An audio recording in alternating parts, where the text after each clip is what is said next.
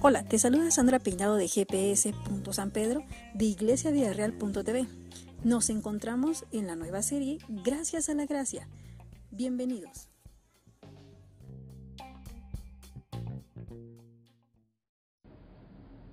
Hola, ¿qué tal? ¿Cómo están? Bienvenidos a una edición más de GPS. San Pedro.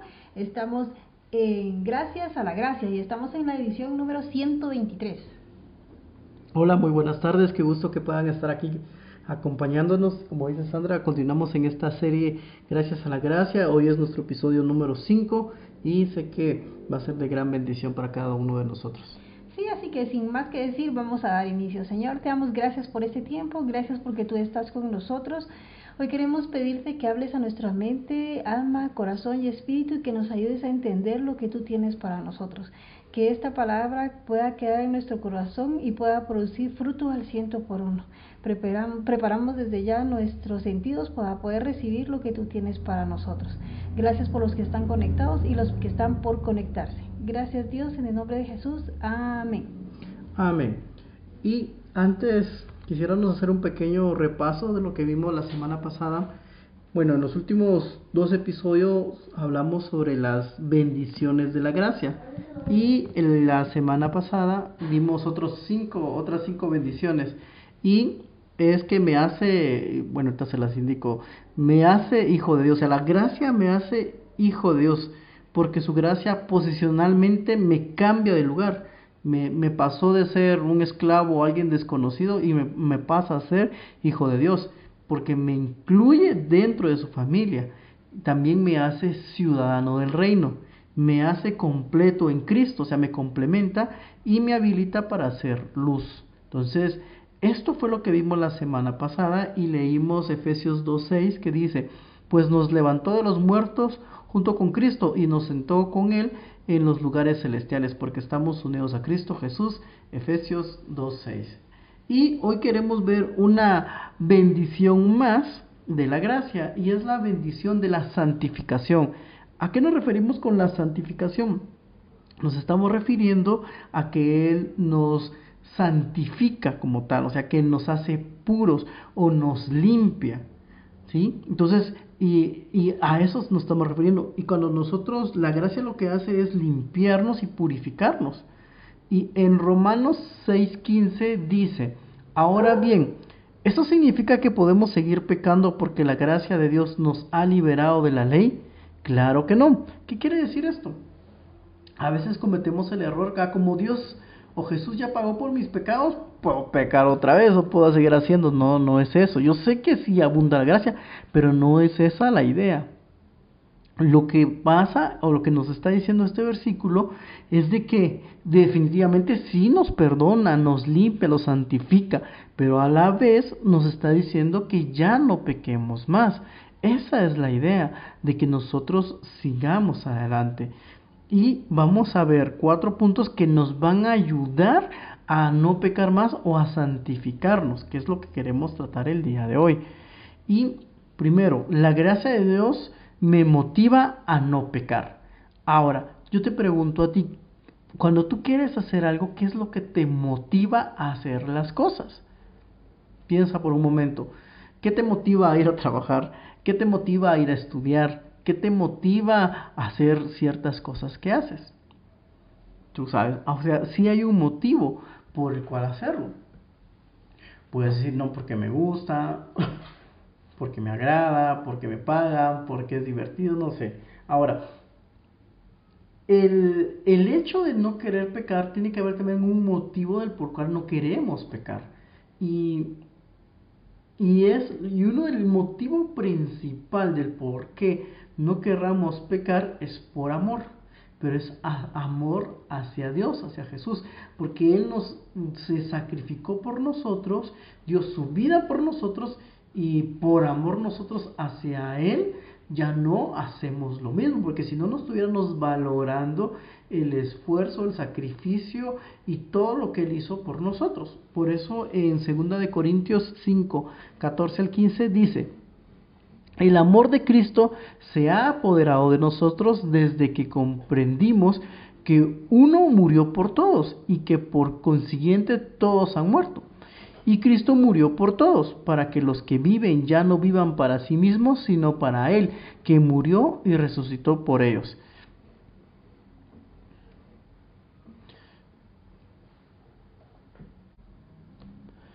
¿Qué quiere decir este versículo? A veces es un poco confuso al principio porque dice, desde que comprendimos que uno murió por todos y que por consiguiente todos han muerto. ¿A qué se está refiriendo Adán? Porque él mm, pecó, se equivocó y él murió y por todos todos morimos. Pero como así como por una persona entró el pecado, por una persona, que es en este caso Jesús, todos fuimos perdonados. Pero en el versículo 15 dice, y Cristo murió por todos para que los que vivan ya no vivan para sí mismos, sino para el que murió y resucitó por ellos. Cristo murió por ti y por mí. Y por amor, Él murió por nosotros y por amor hacia Él, nosotros también tenemos que hacer lo posible de ya no pecar, de para valorar ese sacrificio. En Juan 14:15 dice, si ustedes me aman, obedecerán mis mandamientos. Y esto es muy difícil, no, no difícil, sino que es, mm, es un gran reto que tenemos todos. Porque nosotros decimos que amamos a Dios, que lo queremos, que lo apreciamos, pero no, muchas veces no lo obedecemos. Y aquí es bien claro cuando dice Juan 14:15, si ustedes me aman, obedecerán mis mandamientos. ¿Y cuáles son esos mandamientos? Bueno, Sabemos que están los diez mandamientos, pero son todo lo que Dios quiere que hagamos las cosas para Él y que las hagamos correctamente, que no pequemos. Entonces, es una forma de poder demostrar y, es subir la barrera o subir el estándar porque nos dice si lo amamos obedecerá mis mandamientos porque muchas veces nosotros decimos sí amamos a Dios te amamos te respetamos te queremos pero no obedecemos todo lo que Él nos dice que hagamos, no hacemos lo que Él nos ordena. Entonces tenemos que, que hacerlo. ¿O cómo se sienten ustedes para los que tienen hijos? De que ustedes vienen y le digan algo a su hijo y su hijo le dice así con mucho gusto y lo hacen, se sienten muy bien. Pues nosotros nos tocaría hacer lo mismo. Entonces, la gracia de Dios nos motiva a no pecar, pero por amor hacia Él. Eso nos lleva al siguiente punto que dice, la gracia de Dios nos motiva a no pecar porque a Dios le agrada. En Efesios 1.4 dice, incluso antes de haber hecho el mundo, Dios nos amó, nos eligió en Cristo para que seamos santos e intachables a sus ojos. Si nos damos cuenta, como, como leía Sandra, incluso antes de que todo fuera creado, Dios nos escogió. ¿Por qué? Porque nosotros le agradamos a Dios, Dios se complace con nosotros, Él disfruta estar con nosotros. Entonces, Él, y desde antes, como dice acá, nos hizo santos intachables. O sea, Él, Él desea nuestra compañía, Él desea estar con nosotros. Entonces, nosotros mm, tenemos que mm, esforzarnos por no pecar para poder agradar a Dios. ¿Cómo se sienten ustedes cuando su hijo se porta bien? Cuando, cuando hace las cosas como deberían de ser, cuando le dicen, no, si él se porta muy bien en el colegio, en el trabajo, etcétera, etcétera, ustedes se sienten bien. Entonces, nosotros debemos hacer eso, portarnos bien para poder agradar a Dios. Y en primera de Tesalonicenses 4.3, como resultado cada uno controlará su propio cuerpo y vivirá en santidad y honor no en pasiones sensuales como viven los paganos, que no conocen a Dios ni sus caminos.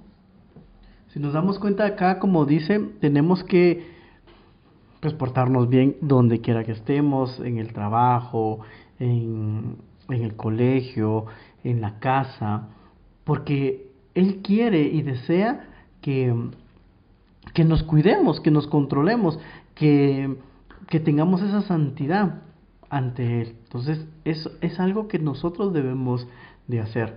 Y esto nos lleva al siguiente punto, que es la gracia de Dios nos motiva a no pegar porque Dios me otorga más bendiciones al no hacerlo. O sea, hay una recompensa por las cosas que Dios nos, por cuando nos portamos bien, hay bendición.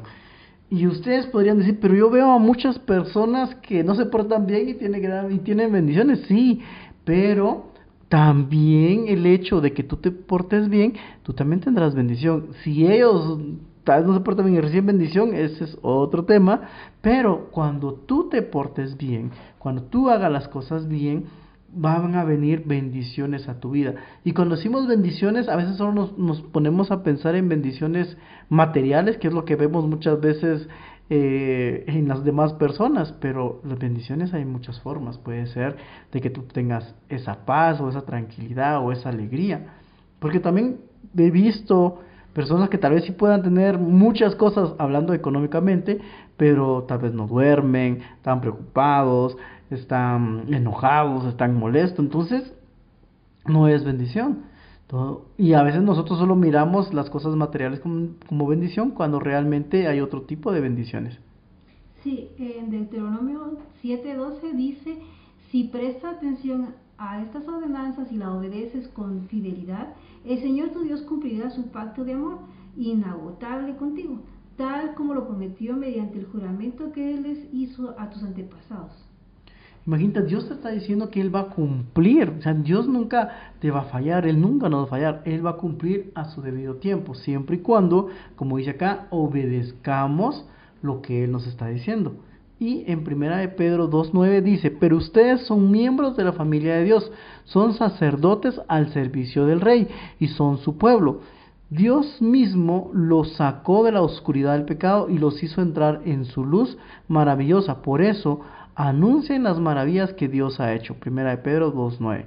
Entonces, es lo que tenemos que hacer. Hay grandes cosas y grandes bendiciones para nosotros, pero debemos de comportarnos bien y anunciar lo que Él ha hecho por nosotros.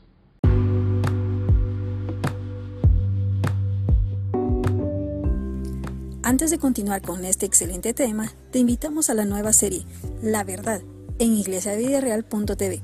No te lo pierdas. Enfrentamos una batalla. Tenemos tres enemigos. El diablo, la carne y el mundo. Tu objetivo es capturarnos en una telaraña de mentiras.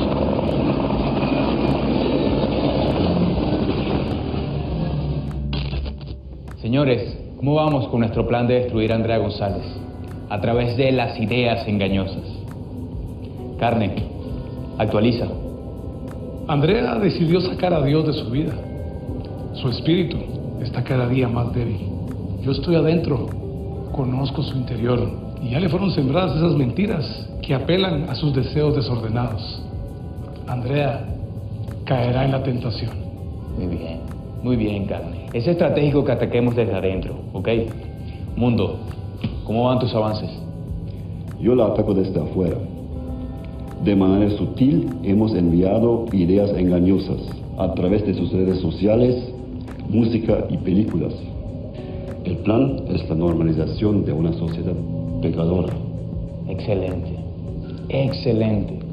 Al final llamará malo a lo bueno y bueno a lo malo. Difícilmente Andrea aceptará que Jesús es la verdad, mientras decida mantenerse lejos de él seguirá viviendo y creyendo bajo nuestras ideas engañosas. ¿Estás dispuesto a ser libre? No vivas mentiras. Vive en la verdad, el poder que libera.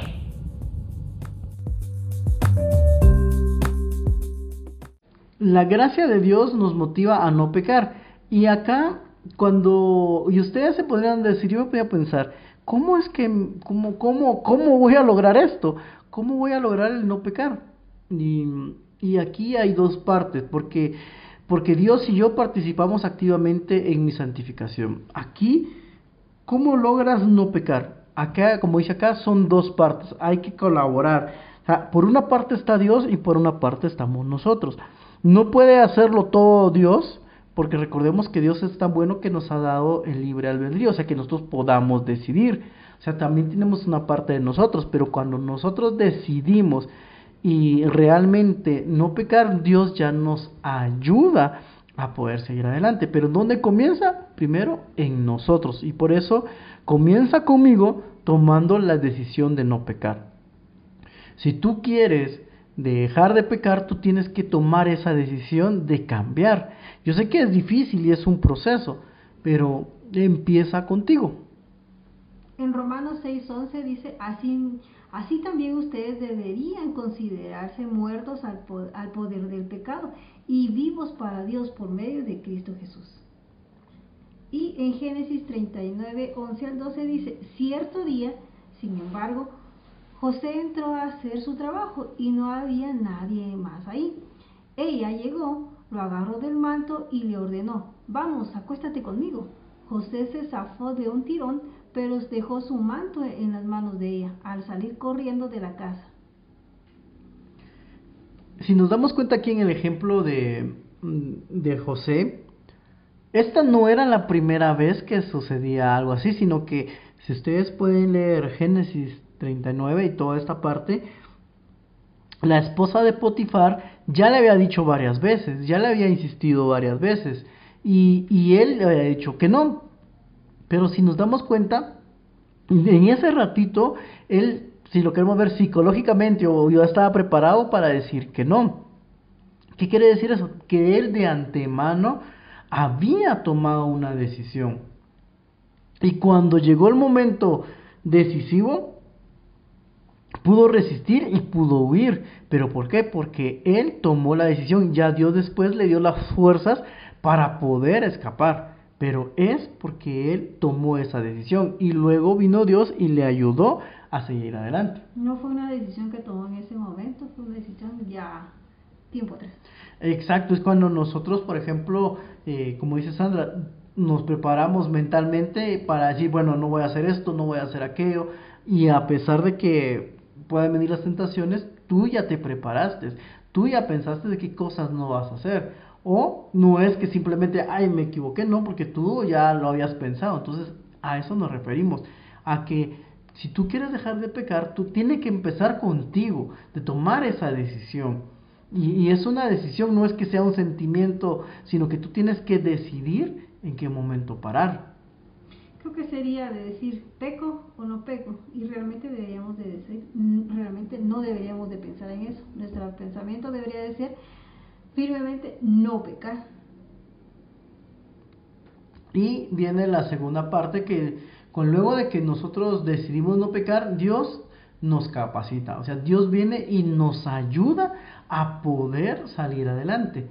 Y, y dice, ahora que el Dios de paz, quien levantó de entre los muertos a nuestro Señor Jesús, el gran pastor de las ovejas, y que ratificó un pacto eterno con su sangre, los capacite con todo lo que necesiten para hacer su voluntad, que Él produzca en ustedes mediante el poder de Jesucristo todo lo bueno que a Él le agrada, y a, a, Él sea toda la gloria para siempre y para siempre. Aquí me gusta esta parte porque viene y dice, los capacita, y Él luego, luego también dice, para hacer su voluntad.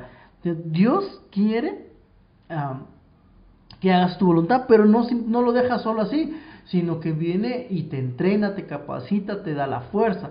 Yo me pongo a pensar en, en, esta parte como de un ejército. Cuando un ejército va a la guerra, no simplemente traen a alguien, le ponen el uniforme y lo mandan, no. Hay un tiempo de preparación, de capacitación, donde les enseñan, les instruyen, los guían, los preparan, los entrenan y luego los envían. Entonces lo mismo pasa con nosotros. Si nosotros decidimos no pecar, Dios va a empezar a capacitarnos y a darnos las fuerzas para que podamos seguir adelante, para que podamos enfrentar. Pero es Dios el que nos capacita, siempre y cuando nosotros tomemos esa decisión de no hacerlo. Así es. Entonces tenemos que estar listos para cuando vengan los ataques. Nosotros ya tenemos que estar firmes, puestos para no para resistir ante las acechanzas del enemigo, porque eso dice la palabra de Dios. Así es. Y eso es lo que teníamos para compartirles el día de hoy y vamos a hacer un resumen así rápido. La gracia de Dios me motiva a no pecar. Uno, por amor. Dos, porque a Dios le agrada. Tres, porque me otorga más bendiciones. Que participamos juntos en mi santificación. Y tenemos el versículo Romanos 7:6 que dice, pero ahora fuimos liberados de la ley, porque morimos a ella y ya no estamos presos de su poder. Ahora podemos servir a Dios, no según el antiguo modo, que consistía en obedecer la ley, la letra de la ley, sino mediante un nuevo, uno nuevo, el de vivir en el Espíritu. Dios nos va a ayudar y ahora es el Espíritu Santo el que nos va a ayudar a seguir adelante. Así que no olvidemos que Dios nos prepara, nos capacita y que por amor a Él no vamos a volver a pecar, ya que Él eh, se agrada de nuestra actitud al, al, momento en que nosotros tomamos la decisión de decir no, no más pecado, no más esto, no más estas actitudes, no más ciertas cosas que no nos bendicen.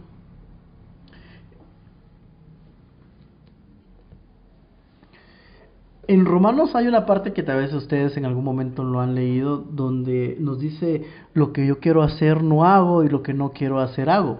Y, y a veces nosotros nos identificamos con eso, pero nos quedamos solo en esa parte. Cuando nos explicaban esto, nos decían de que a veces nos quedamos en esa parte y hay varias partes en esta en Romanos 7 donde dice no puedo, ya no puedo más, eh, pero en el capítulo 8 bueno, para explicar, en el capítulo 7 explican cómo nosotros como seres humanos somos incapaces de poder salir adelante o del no pecar, o, o porque pecamos siempre, pero esos están exponiendo cómo somos nosotros. Pero en el capítulo 8, ahí ya interviene en sí el Espíritu Santo. Y el Espíritu Santo es ahí donde nos ayuda a poder seguir adelante. Ah, y si nos damos cuenta, ahí hay más, más de dónde, cómo nos explica eso. Entonces yo los invito a que puedan leer Romanos, pero que lo puedan leer completo, porque yo me recuerdo la primera vez que lo leí, entendí muy claro con qué tan pecadores éramos, pero al mismo tiempo, después, ya en capítulo 8 en adelante, ya empieza a explicarlo cómo es que nos logramos salir a través del Espíritu Santo.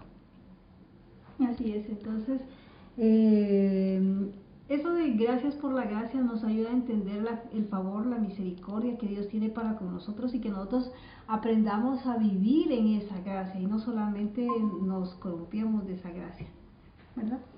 Sí, así es. Entonces, eso es lo que tenemos que hacer. Tenemos que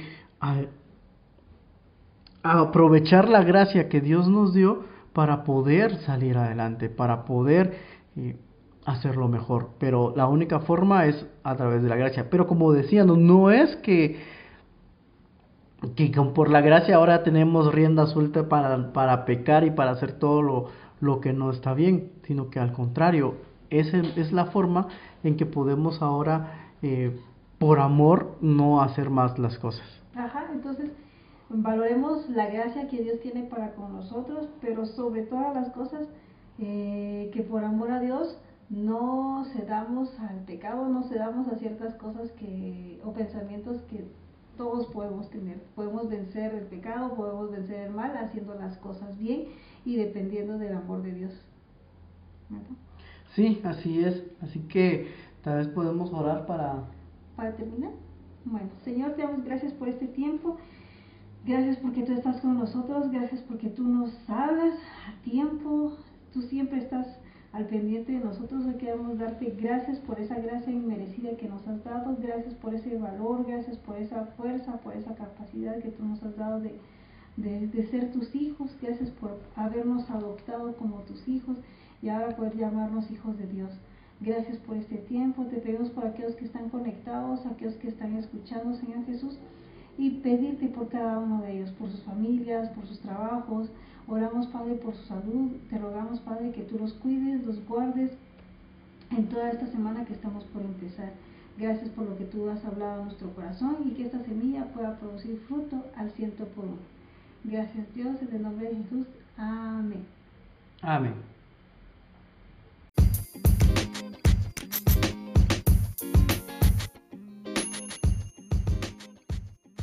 Invitamos a que no te pierdas la siguiente edición. Gracias por haber estado con nosotros.